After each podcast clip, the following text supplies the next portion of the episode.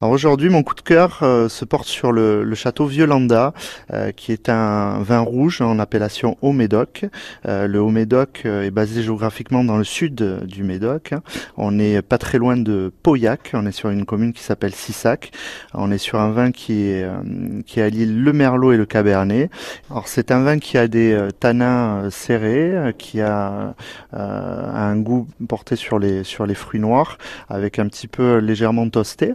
Euh, c'est vraiment un vin coup de cœur ici. On est sur un millésime 2012, donc c'est un vin qui a six ans de euh, plus de 6 ans d'évolution en bouteille, euh, ce qui est une bonne évolution pour pour les vins de Bordeaux. Hein. Les vins de Bordeaux ont besoin de de maturité entre entre 6, 8, 10 ans, c'est des bonnes maturités pour les déguster. Et c'est un vin que je conseille ben, notamment avec le gigot d'agneau et le, le gigot de 7 heures. c'est un vin qui est en boutique autour de 12,50.